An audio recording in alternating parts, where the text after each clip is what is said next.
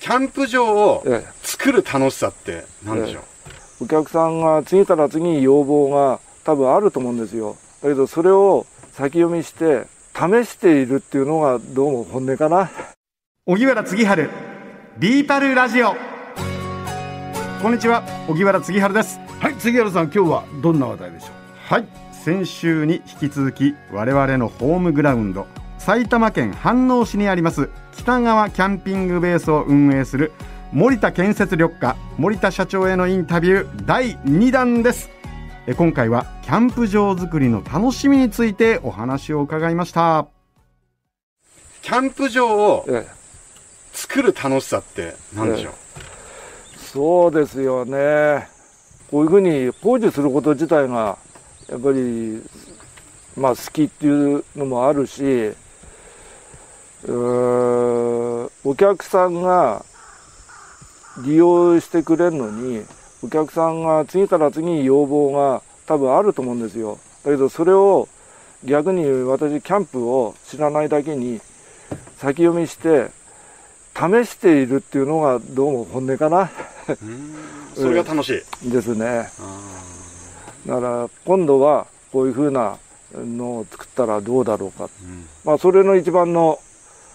えー、相談相手は合田社員ですけどですから随分あちこち行くとこ行くところでキャンプ場は見て回ってます。ただ人の作ったところを真似してもしょうがない自分のオリジナリティをやっぱり作っていかないと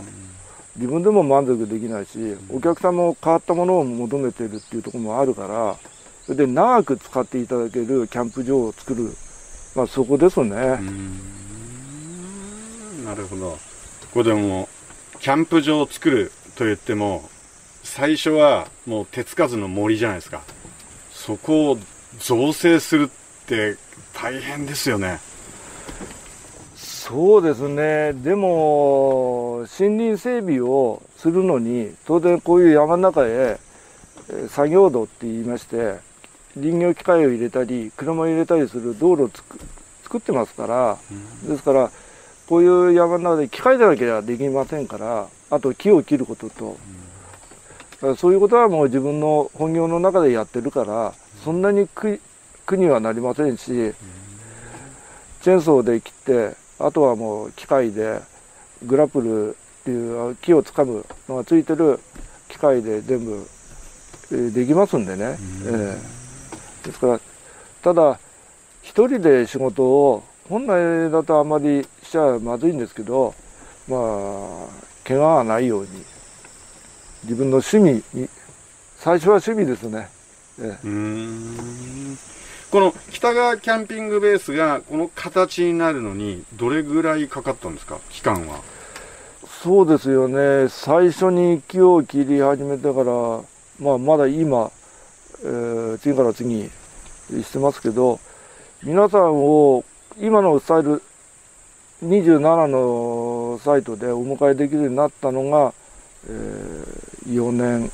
5年ですか。うん。45年。はい。うん。やっぱり時間かかりますよね。ですね。それでなるべくお金をかけないで作ろうと思うからだから余計時間かかっちゃうんですね。どんどんどんどん外注してえー、作ってもらえば短期でできますけど、えー、今キャンプとサウナすんごく流行ってるんですよ。はい。そのあたり何か新しいアイデアないですか？うん。まあサウナもいろんなサウナあると思うんですよ。それこそ軽トラの上に手作りの乗っけて河原行ってっていうふうなことも流行ってたりしますけどこれは山ですから山を満喫しながらサウナに、え入ってもらうと。それでサウナ自体も、えー、前回杉原さんがいろいろ入っていただいた西川材の香り豊かなサウナをまだあちこちで売ってませんからそれをなんとか、えー、使って山の上の展望のいいところで入っていただくようなことをしましょうという話を、えー、最終的に合田社員とは、はい、えー、大体決定をして、えー、そんなところでぜひ満喫感を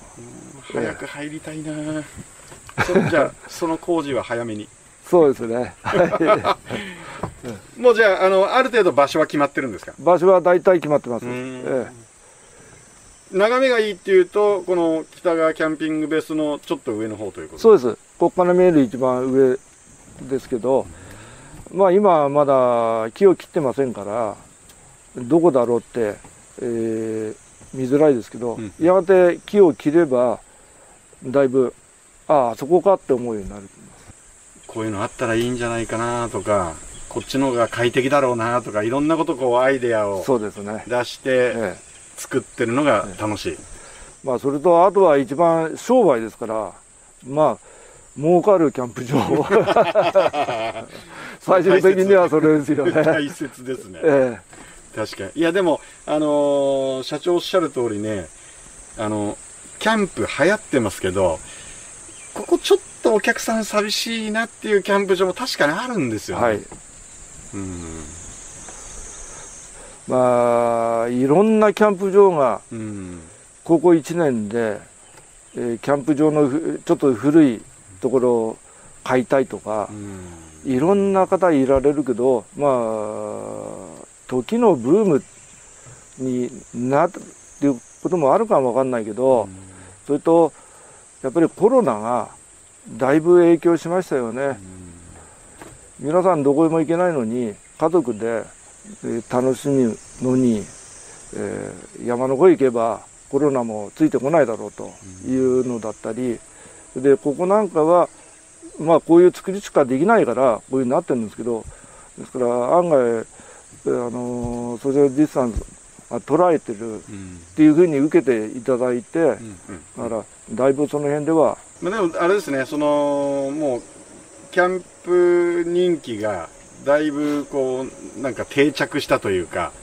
ただの流行で終わらずにもうすごくなんかこう多くの人たちのライフスタイルになってきたっていうかそうですね。そういうとこある感じしますね、ええ。まあそれと一つはアジトっていうか逃げ場ですよね。うーん。やっぱりいろんな企業選手の方もいたり、まあ、こそれこそはコロナで看護に医療に携わっていた人がだいぶもう本当に若い女性の看護師さんなんか疲れ切っちゃってる。そういう人が癒しに来るっていうふうなそういうふうな使われ方も随分ありますよね。ですから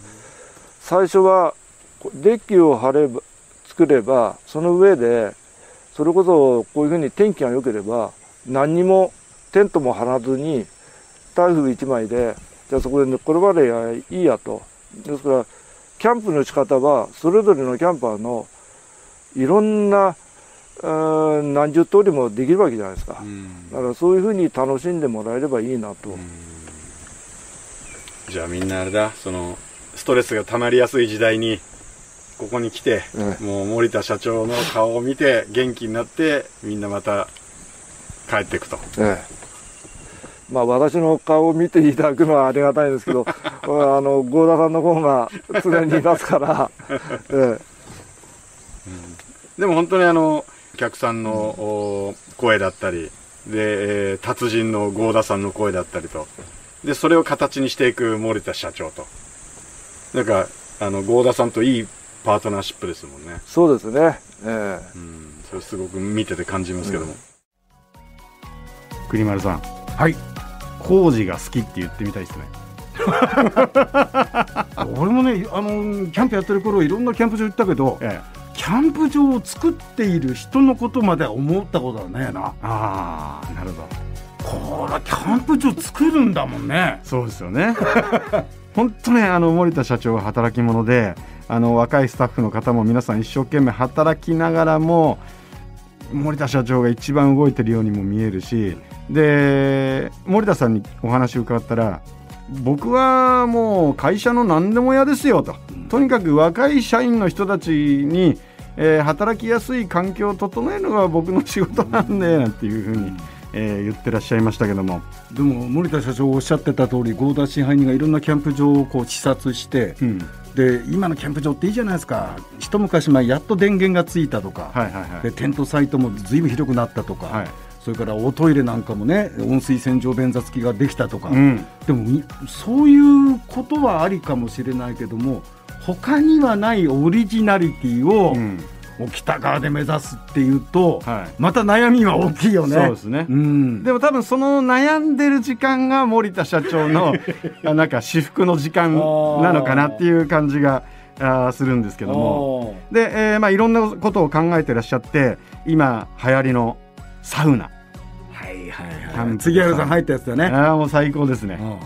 でさらには、うん。えー望遠鏡や双眼鏡のメーカーの協力を得まして、うん。星空観察台の設置も考えてるということなんですけど、うん。これ僕